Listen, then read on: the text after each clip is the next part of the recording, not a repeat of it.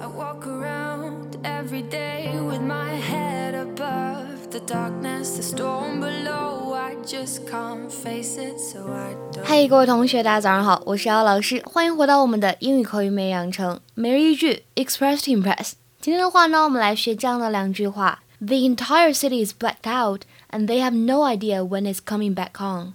So cool, you guys. The entire city is blacked out.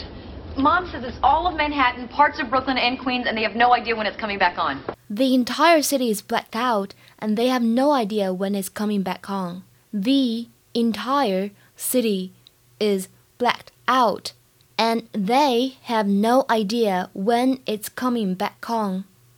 The entire city is blacked out, and they have no idea when it's coming back on. 整句话的意思就是 整座城市都停电了，他们也不知道什么时候才会恢复供电。这句话的朗读过程当中呢，注意一下，the 这里呢应该读作 the，因为呢 entire 是一个元音因素来开头的单词。city city 这个单词可能英式是需要这样来读，但是美式的发音当中呢，这个 t 会有一点偏向的的感觉，会读成 city city 这样的感觉。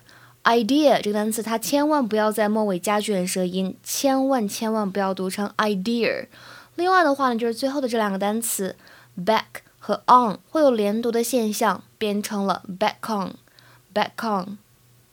今天的节目当中呢，我们讲三点。首先，什么叫做 black out？black out，如果呢是用来指人，就是失去意识。If you black out, you lose consciousness for a short time. 如果是指地点呢，就经常用来形容停电了。If a place is blacked out, it is in darkness, usually because it has no electricity supply.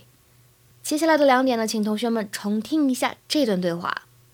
Is it a vestibule? Maybe it's an atrium. Oh, yeah, that is the part to focus on, you idiot. Yeah, I'm fine. I'm just stuck at the bank at an ATM vestibule. Jill says vestibule. I'm going with vestibule. I'm going with vestibule。这里什么意思呢？什么叫做 I'm going with？英语当中呢，这个动词短语 go with 可以相当于 agree 或者 accept 这样的含义。For example, you're offering four hundred pounds. I think we can go with that. 你的报价是四百英镑，哎，我觉得我们可以接受，我觉得我们可以同意。还有一句话就是，Yeah, that is a part to focus on, you idiot. 这句话说起来有一点嘲讽的感觉，觉得自己好傻哦，好像这个才是需要关注的重点似的。今天的话呢，请同学们完成下面这样的一个翻译的练习，并留言在文章的末尾。I could feel blood draining from my face. I wondered whether I was about to black out. I could feel blood draining from my face. I wondered whether I was about to black out. 什么意思呢？欢迎各位同学的踊跃留言。OK，see、you guys tomorrow，明天再会。